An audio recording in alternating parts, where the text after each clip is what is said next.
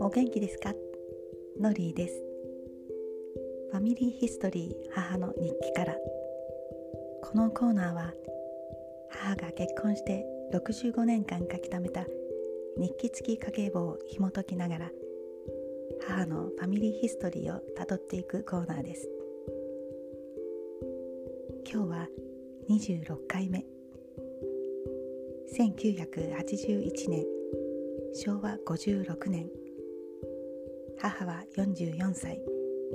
ノリーは23歳になります。さてこの年。ノリー家はどうだったでしょうか？早速日記付き家計簿を覗いてみたいと思います。1月2日。弟ケニーは初めての背広を購入したようです。水揃いのスーツと革靴。4万4500円。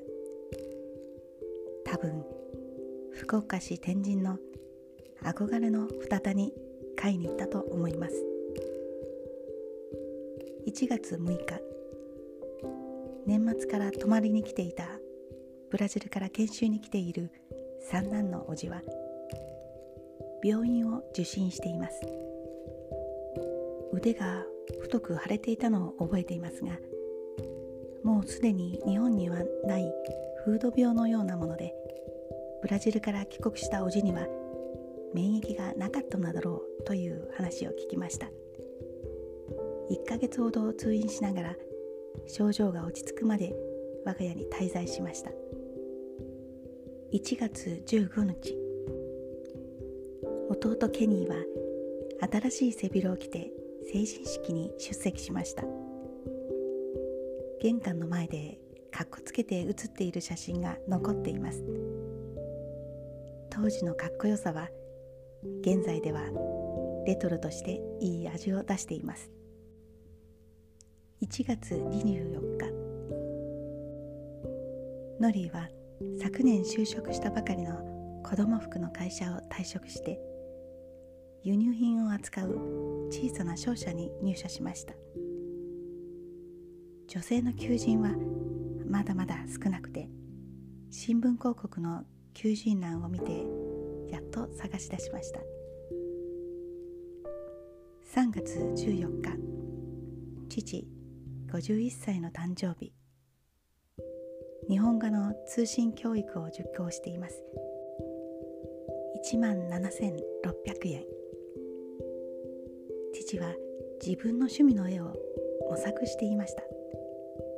子供の頃得意だった絵に何かしら活路を見いだしたいと思っていたようです。自分の作風は日本画に向いていると思って日本画の通信教育を受けることにしました。日本画の絵の具顔料道具が続々と送られてきたのを覚えています。4月1日。母は勤続15年表彰を受けました。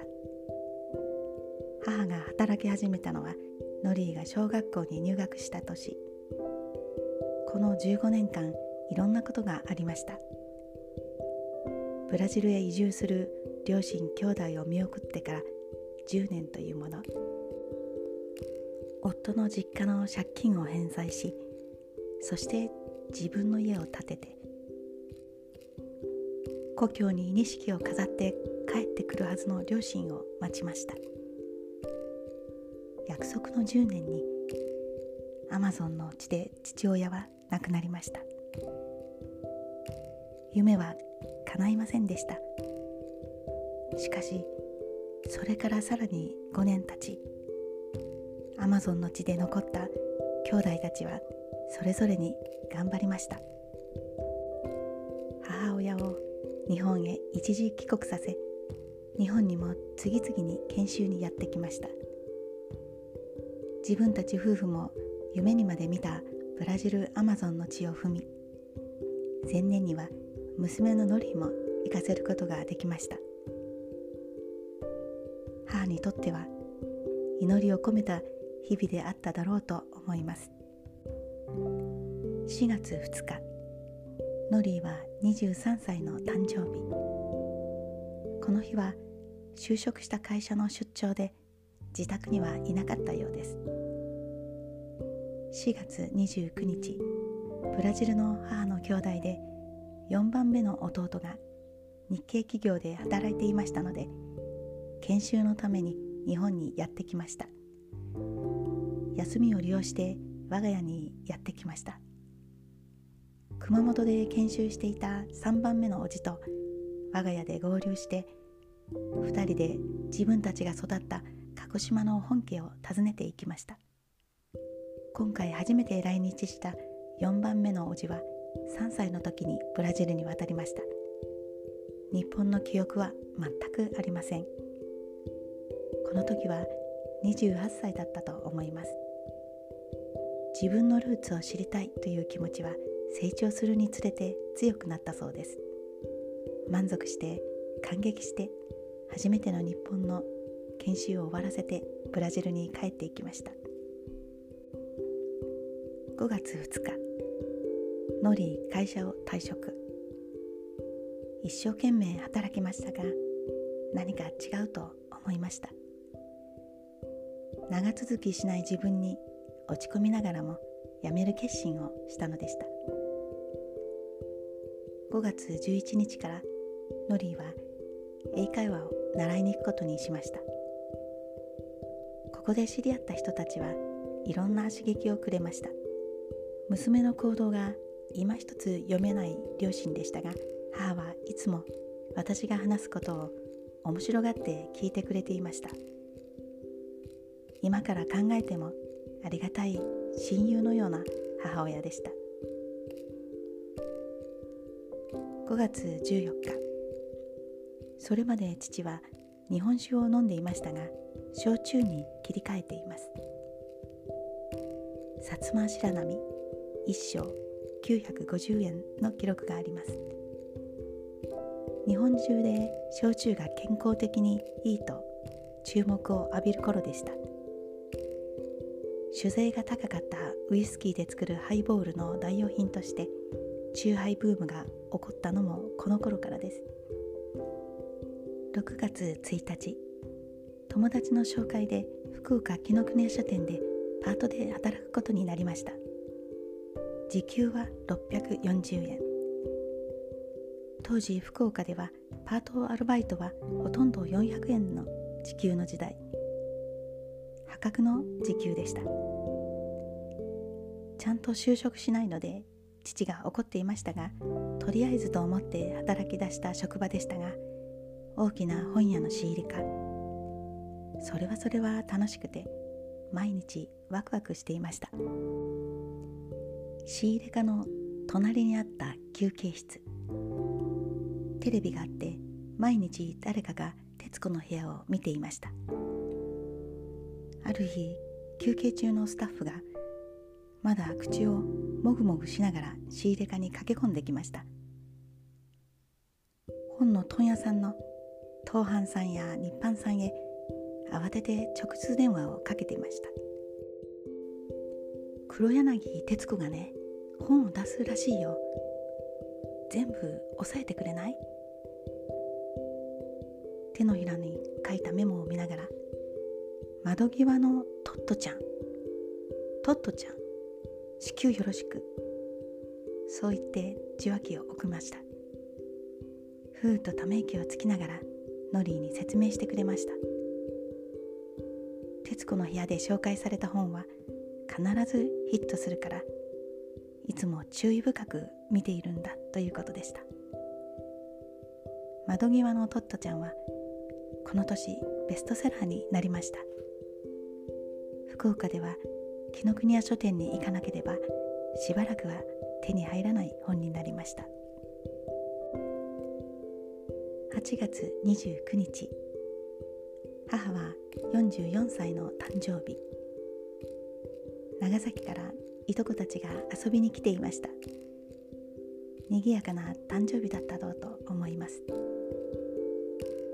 10月3日熊本に農業研修に来ていたブラジル三男のおじは2年間の研修期間を終えて我が家に1泊して送別会をしてブラジルに帰っていきました。そうこうしているとその翌日10月4日ブラジル四男のおじがまた再度研修のために来日しました。当時は日系の家電メーカーで働いていました。この年からしばらくは年に2回研修で日本に来るようになりました。そのおじが頼まれたということで野球ボール1ダース3500円。両親は代理で購入しています。ブラジルアマゾンでは野球ボールは貴重でした。日系人の父親がブラジルで子供に教えたいものとして柔道と野球がありました。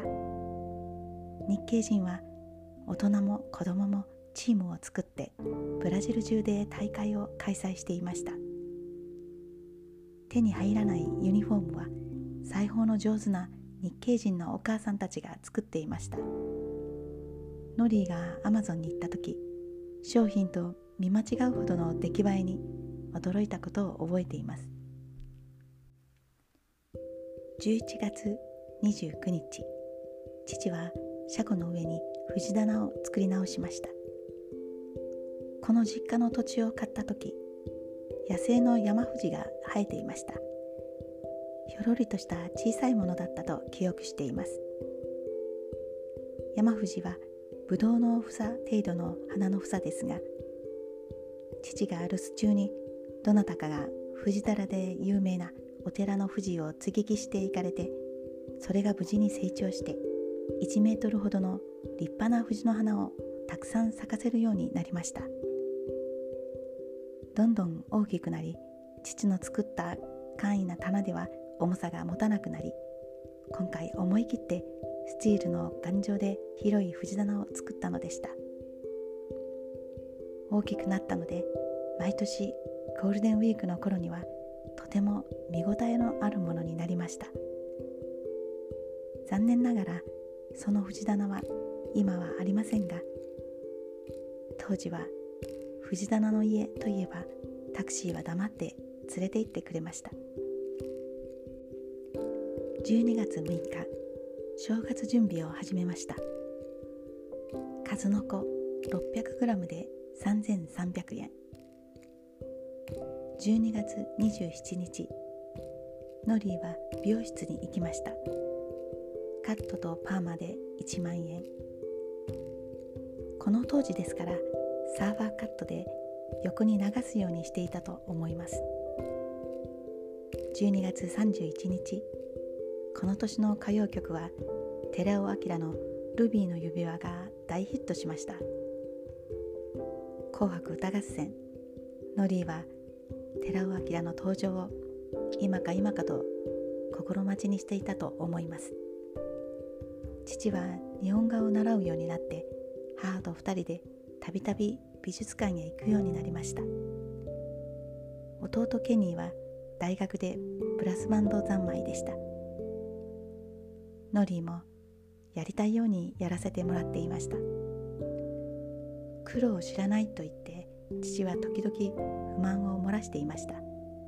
母にとっては日本の家族もブラジルの家族も平和な日々それが何よりだったと思います。家族全員充実した年でした。幸せに年が暮れていきました。今日はこの辺で。